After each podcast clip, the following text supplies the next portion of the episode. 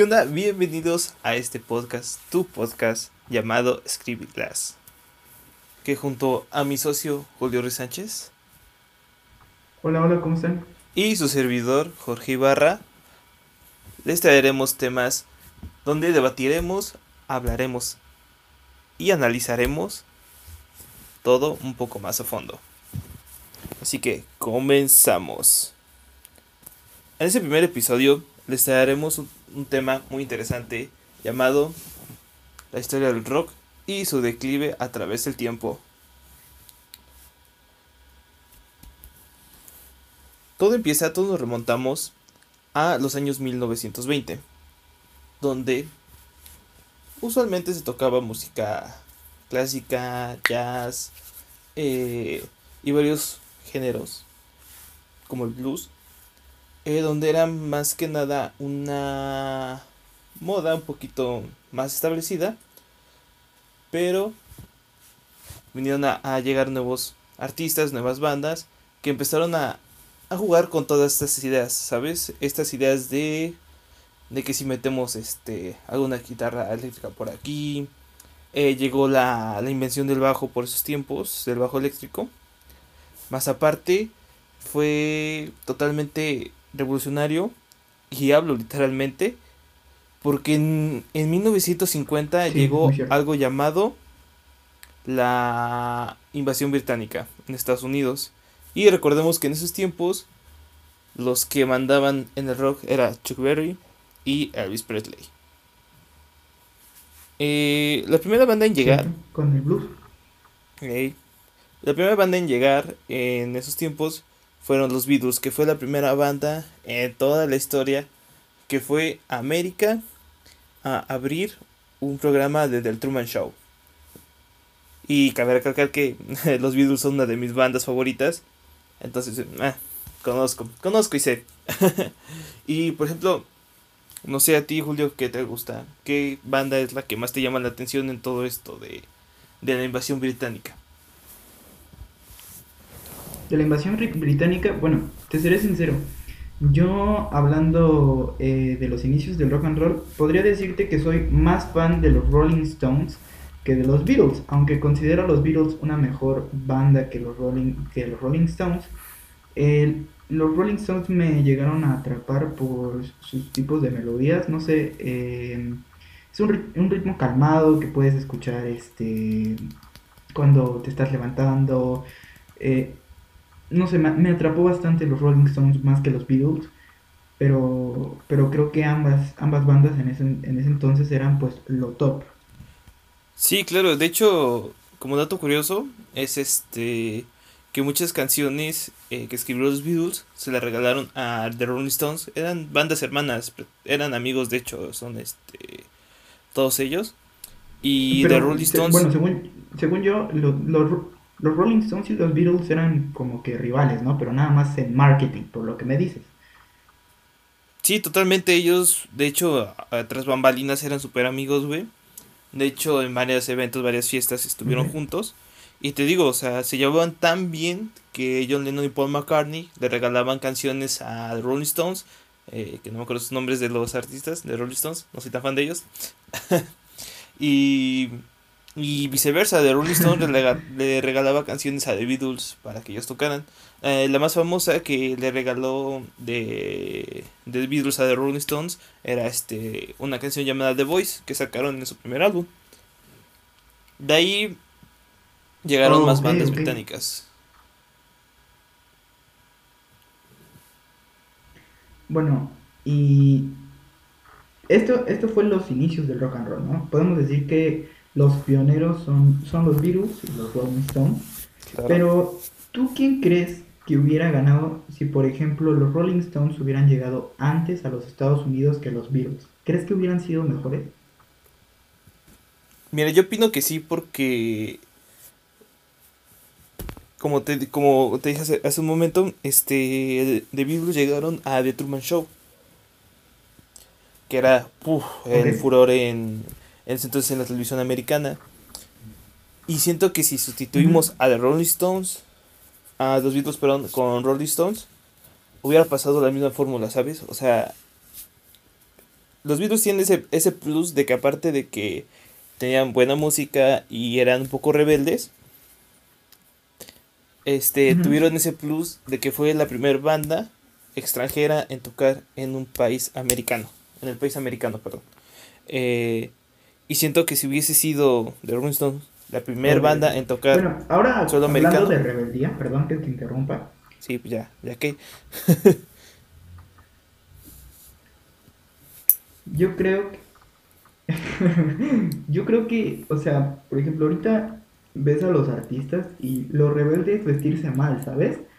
Pero anteriormente la rebeldía era pues vestirse de pues un trajecito y un poco el cabello desordenado, o sea, no, no era no no era tan rebelde. O bueno, nosotros no lo consideramos tan rebelde, ¿sabes?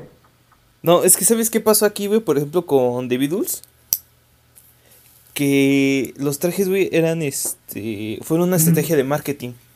Porque en sí, todo eso, ellos vestían chaquetas de cuero, este. De hecho, tenían un. No un lenguaje tan propio, pero tampoco tan. tenían un lenguaje barriado, por decir, por llamarlo así, aquí, este. En Mexican City. Ah, también. También ellos tenían el cabello. Tenían el cabello, totalmente este, desordenado. De hecho, ninguno lo tenía largo, todos lo tenían corto. Y, y con los pelos parados, así como, como dice la tía Chencha, ¿no? Tienen los, los, pelos parados. Entonces, cuando llegó su, su primera gira, lo que hicieron fue cambiar esa imagen, güey, para que se vean rebeldes pero maduros, ¿sabes? Le querían dar ese aire, lo cual, pues, totalmente mentira. Fue una, una este, estrategia meramente marketing. ¿Podrías, podrías eh, calificar a los Beatles como una boy band? Ya sabes, como One Direction, como los Bastard ¿La, la considerarías una boy band de, de, los inicios del rock and roll? Sí, totalmente, güey. Es, es creo que un poco más que obvio que, que eran una boy band porque, o sea, date cuenta, eh, eran cuatro chicos, la única diferencia, la única diferencia de, la ayer y hoy, güey, es que normalmente una boy band no toca sus instrumentos, no se dedican a cantar y bailar. En ese entonces traían locas a las mujeres, pero locas, locas, locas, locas, ¿no? como tú puedes imaginar. De hecho hay videos en los que se desmayan, güey, cada vez que los veían. Entonces, totalmente, totalmente era una, una boy band con influencia super cabrona en, en, todos lados, tanto mujeres como hombres. Entonces sí, sí, me atrevo a decir que, la verdad es que sí era una, una, una boy band. Y sinceramente, si yo fuera mujer, la neta sí me, me mojaría en la pantufla igual. Si te ofrecieran, ahorita, o sea, si algunos integrantes de, The Beatles siguieran vivos, eh, si te ofrecieran ir a un concierto de The Beatles y luego conocerlos tras bambalinas, pero cada uno te tuviera que coger, ¿lo harías? Mira, primero, se la chuparía, güey. ya después dejaría que me lo que quieran para conocerlos, O sea, no mames, es que. es que sí, güey. O sea, es. Por ejemplo, ahorita, si. Hablando de los que quedan vivos, que es este. Paul y, Ringo. La neta, sí. Mira, no, ¿sabes qué? Déjate. Déjate. Déjate venir y pues pues te, te, dejamos que citas un concierto, que te tomes unas chelas con estos güeyes. Y pues, y pues ya después vemos qué pasa, ¿no? A ver si las... Y, ah, diría que sí, güey, la verdad. ¿Para qué te miento? Diría, ven, dame... que yo te quiero conocer.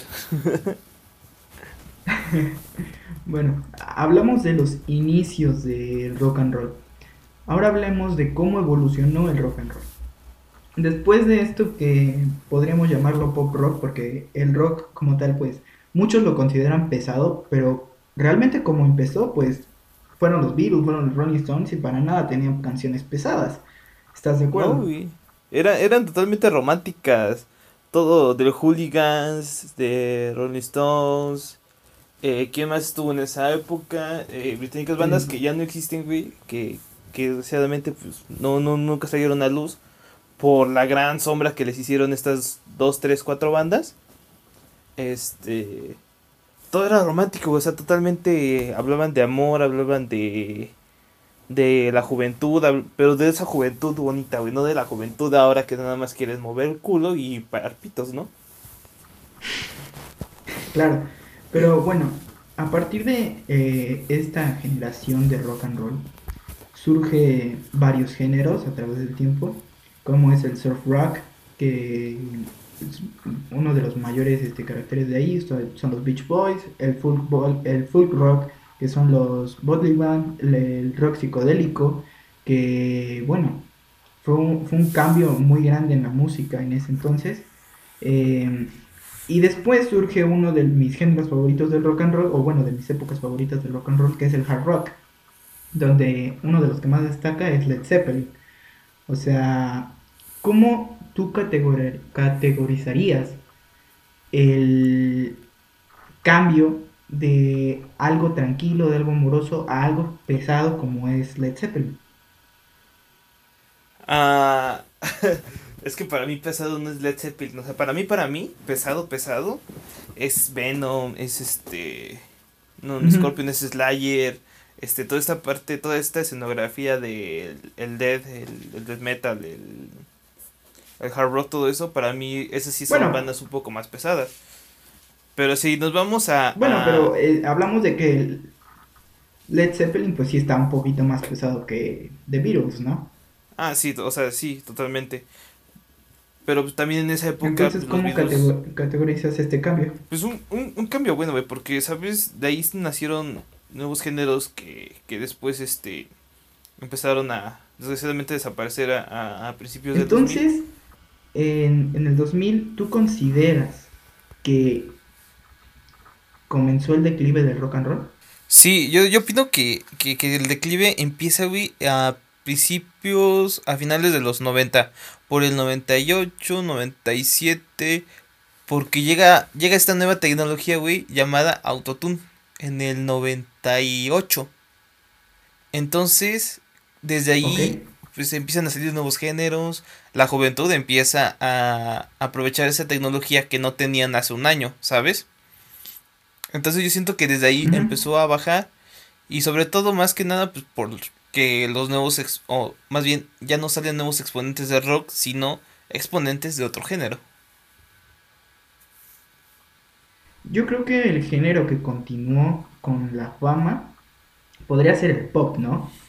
Eh, a partir del 2000 es, es, lo que más se escucha. Sí, eh, el pop empezó a, a aprovechar todos estos eh, sintetizadores, el autotune, todo eso, pero también estuvo la otra parte que empezó a nacer, güey, y nunca pensamos que llegaría a ser lo que hoy es, lo que es el reggaetón. No sé si te acuerdas de Don Omar, de Daddy Yankee, de Wisin y Yandel, que todos al principio de exactamente a los 2000, ah, Pitbull y todo eso, empezaban con algo que llamaba reggaetón y todo era así como que pues, es algo nuevo, pero no jaló, o sea, literalmente en, en los 2000 no jaló casi nada, ¿sabes? Pero de ahí empezaron a salir más, güey. ¿Tú estás de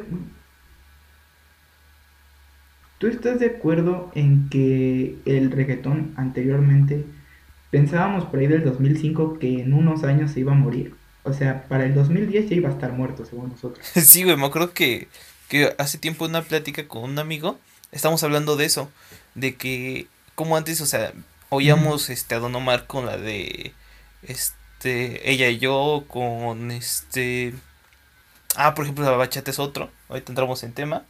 Este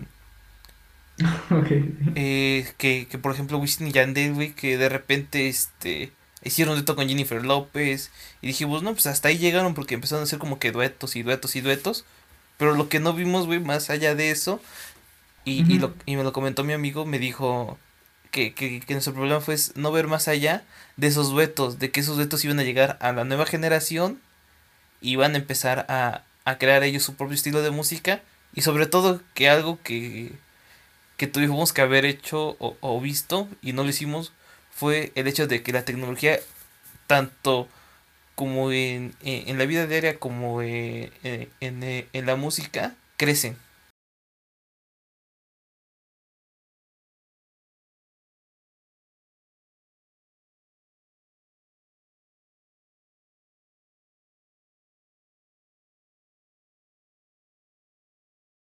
Bueno, eso es muy cierto. Ahora, pensemos un poquito en los... Bueno, obviamente, el rock and roll eh, vivió por la generación X.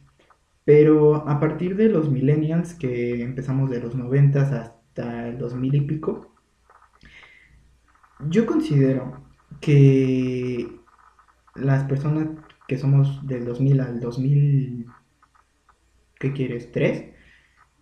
Todavía tenemos un gusto musical pues un poquito más de antaño, ¿sabes? O sea, como que nuestros papás todavía escuchaban música buena, rock and roll, algunos inclusive escuchaban este, bueno, los, papás más, más tipicones, podría decir, que escuchaban a Luis Miguel y cosas así, ¿no? Pero pues los, papás que tenían una, una actitud más rebeldona, eh, tal vez en su, en su juventud, pues escuchaban rock and roll y pues tú, chavito del 2000, que mm, en ese entonces lo más famoso era el pop, pues tenía una similitud con el rock and roll y tal vez por eso mm, veíamos al reggaetón como algo pues X, pero nace la generación del 2005 para el 2010 y lo que más escuchan es el reggaetón y pues obviamente yo creo que ellos fueron los que salvaron este, este tipo de, música, ¿no? Ahora, yo por ejemplo en el rock and roll quedé enamorado desde muy pequeño de, de New Wave Rock, que uno de sus mayores exponentes pues conocemos a Bon Jovi.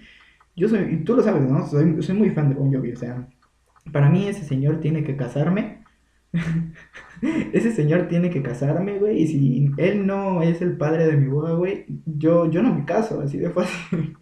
o sea que lo más probable es que no me case, pero.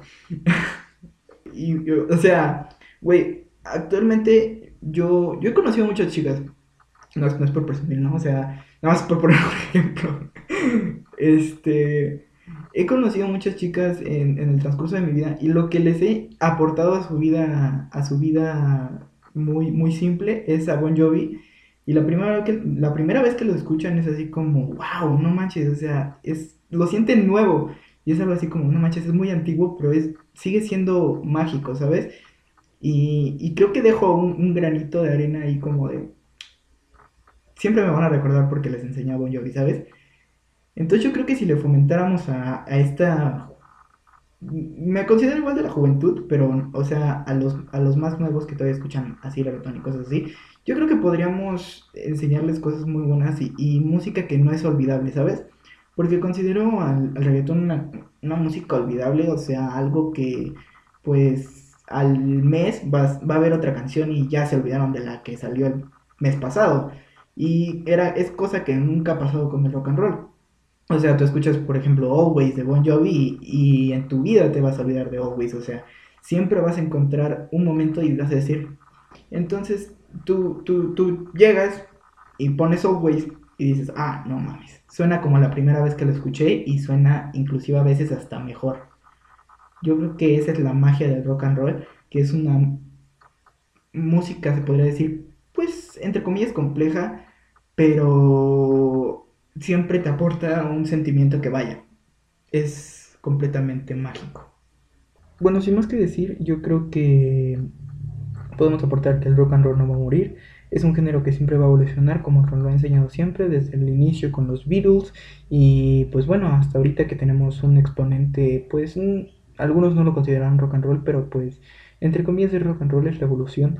Es este, Imagine Dragons uno de los más grandes exponentes de esta generación de rock and roll, entre comillas. Y aunque no veamos en el Billboard eh, otra vez al rock and roll eh, como antes estaba, eh, mientras sigamos fomentando a, las nuevas masas algunas canciones, tal vez no todo el género, verán que es muy distinta a la música comercial que se vende hoy en día.